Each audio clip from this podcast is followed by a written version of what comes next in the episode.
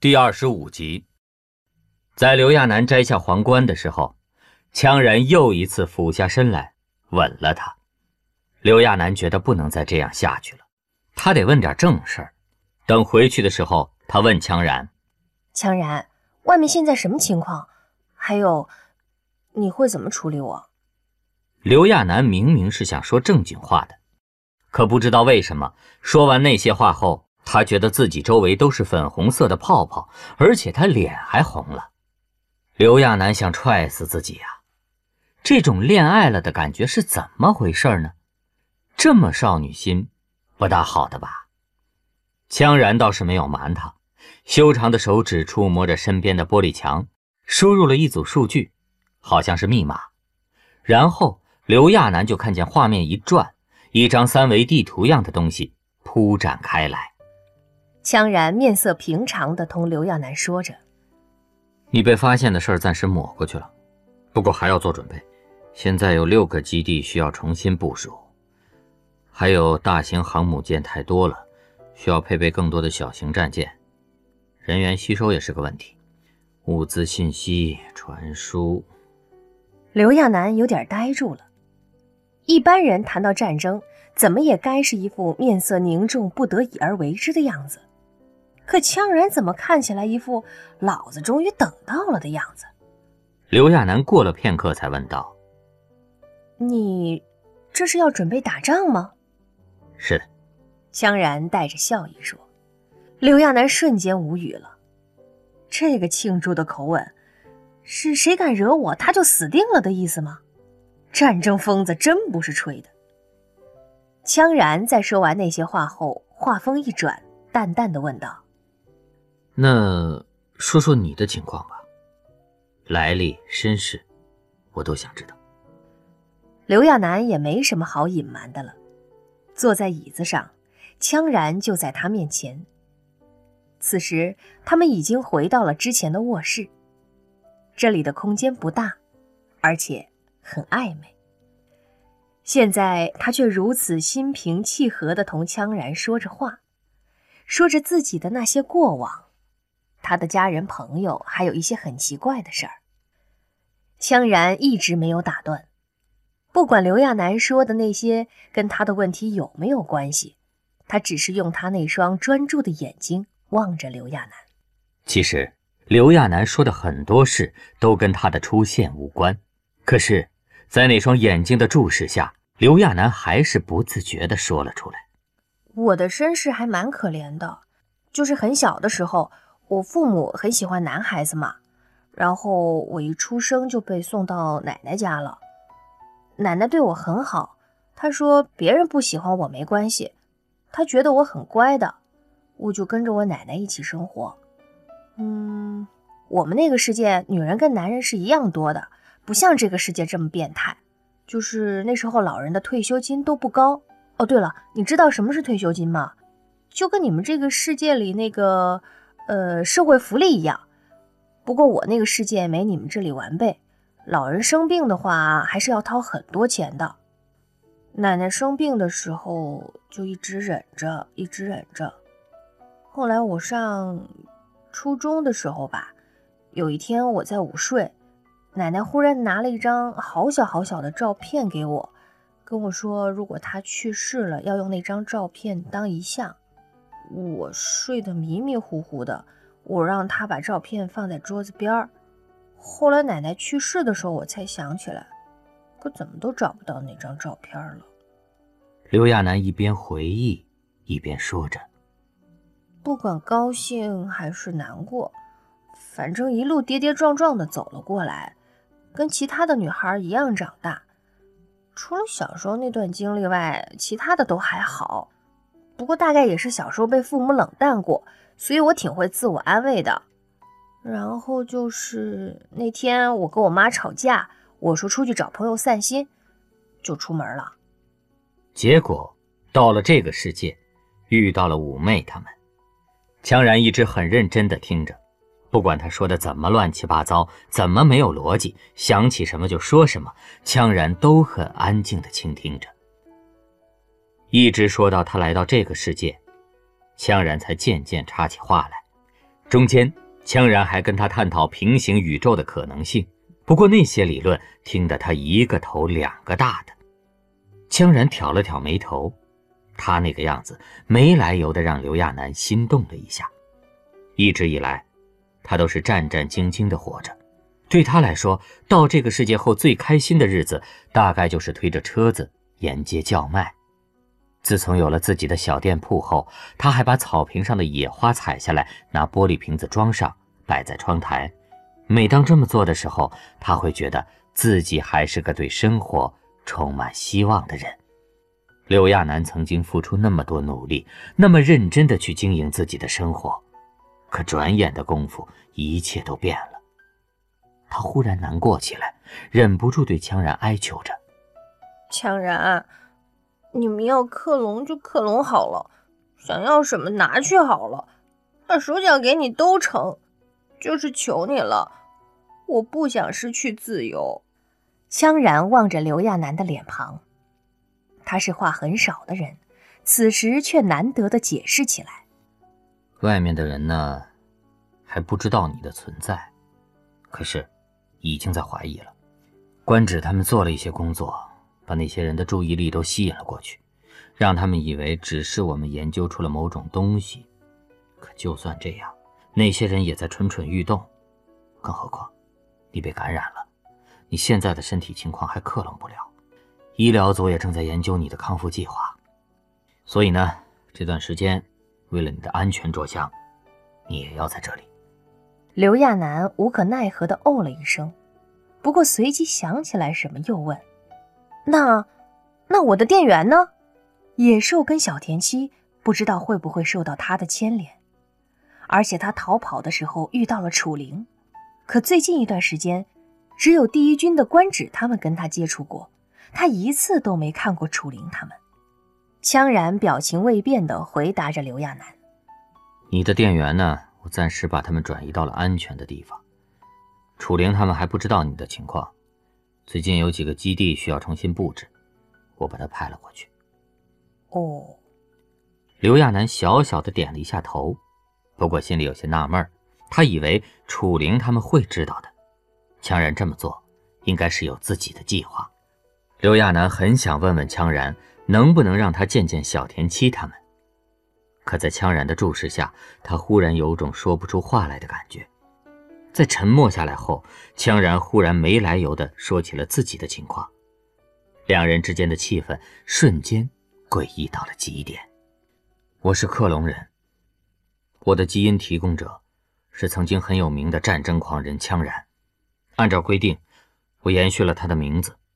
依据联邦法律，在我成年前需要每周接受一次和平教育。条文是第六代羌然订立的。当年他撕毁和平条约，私自研究生化武器，导致贝特海湾被污染。迫于压力，他签订了这个条款。条款的主旨是通过教育幼年的羌然，改变我们的好战本性。不过，到第九代羌然的时候，那个家伙用他自制的定时炸弹，把负责教育的修正院轰平了。当时他才十三岁，跟那些前辈比。我的成长经历简直不值得一提。刘亚楠不知道自己该不该笑，明明是很大的事件，可望着羌然，他能想象到小小的羌然，一个拽了吧唧的顽童，调皮捣蛋，到处给人惹麻烦的样子。他不自觉地抿了下嘴，脑海里已经勾勒出那个无所不为的小家伙了，应该也是这么好看的样子，就是眼神儿高高的。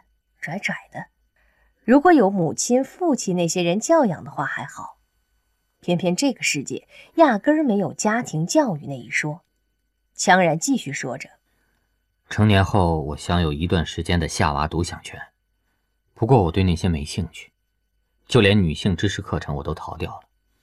最近我在恶补女性生理学、心理学的书目很多，明天我会把书目发给你，你觉得我需要补充哪些，你就告诉我。”我会尽快补全的。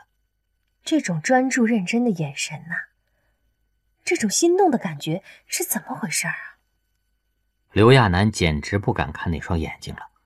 解释自我成长经历，又不是在相亲，刘亚楠害个什么羞啊？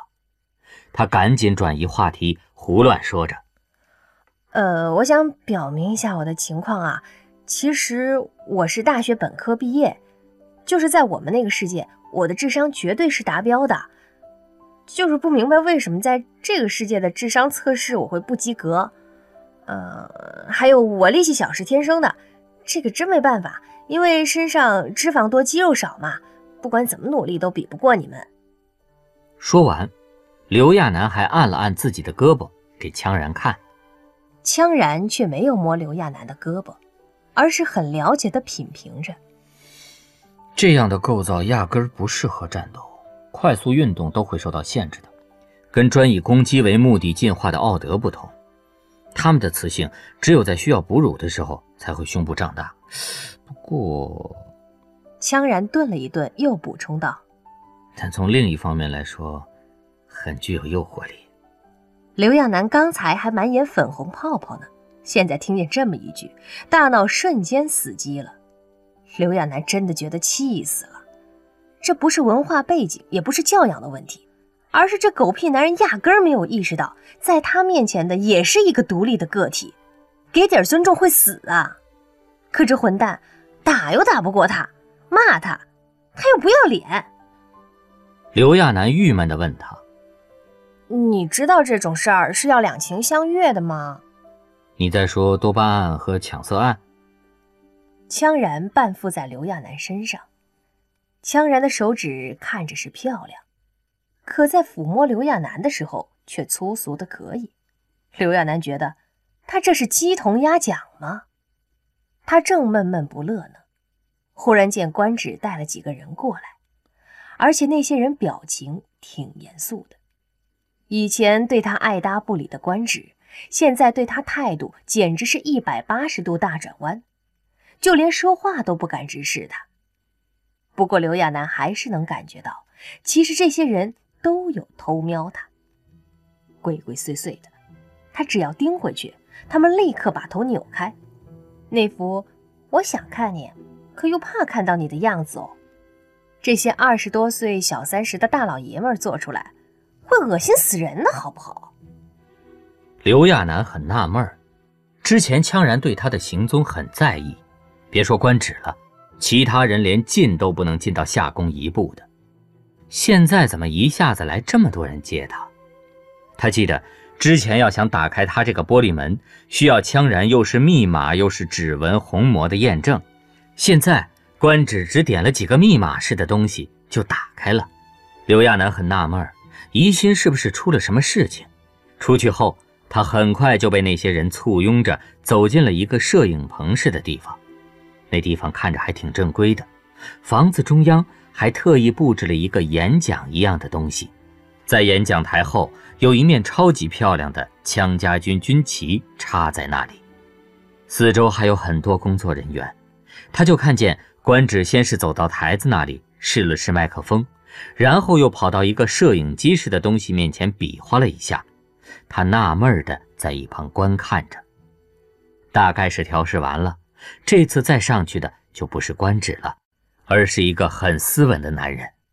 那人戴着副眼镜，一脸严肃，在上台后清了清嗓子。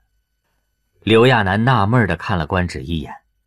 官职现在见到他，简直大气都不敢喘，那副战战兢兢、小心翼翼的样子，让他真有种恍如隔世的感觉。之前这人可是一直称呼他是废物的，一副很瞧不起的表情。官职小心翼翼地同刘亚楠解释着：“夫人，这是参谋部的发言人。”“夫人”俩字儿差点没把刘亚楠窘死。而且好好的，干嘛带他来看发言人发言呢？他纳闷地看着，随着官职的一个手势，刘亚楠就见台上的发言人已经款款说了起来：“我方领导人羌然总指挥，近期发现有生命体征的女人一名，现该女人的所有权按当年的法律法规，应由我方持有人羌然先生完全拥有。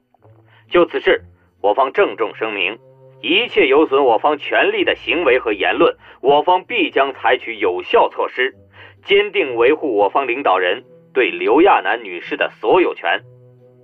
刘亚楠听后啊了一声，脑子就跟死机了一样，一瞬间都转不过弯来。这不大对吧？不是要一直藏着他吗？这是要做什么呢？还所有权维护必要措施，这是笑话大全吗？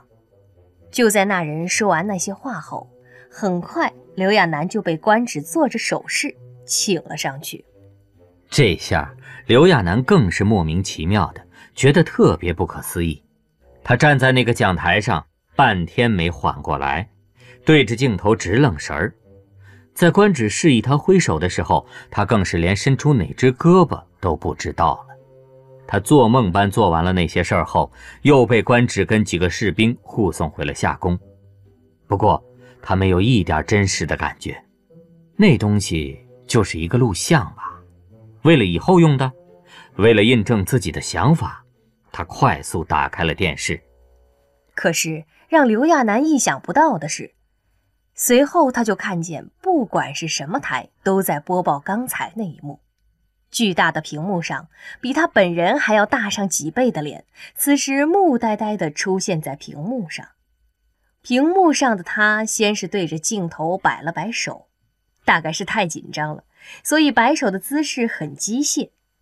于是。他就听见某专家在分析这组画面，那个专家言之凿凿地说：“呃，大家都知道，羌然这个人是从来不按牌理出牌的。之前的绿地事件就证明他是一个有着狂妄性格的战争狂。所以这一次的事件，我不认为是羌然发现了女人。虽然平行空间这个理论出现了有几百年，可是对于生命体来说，大家都知道的。”有生命的东西在进行空间移动的时候是非常危险的。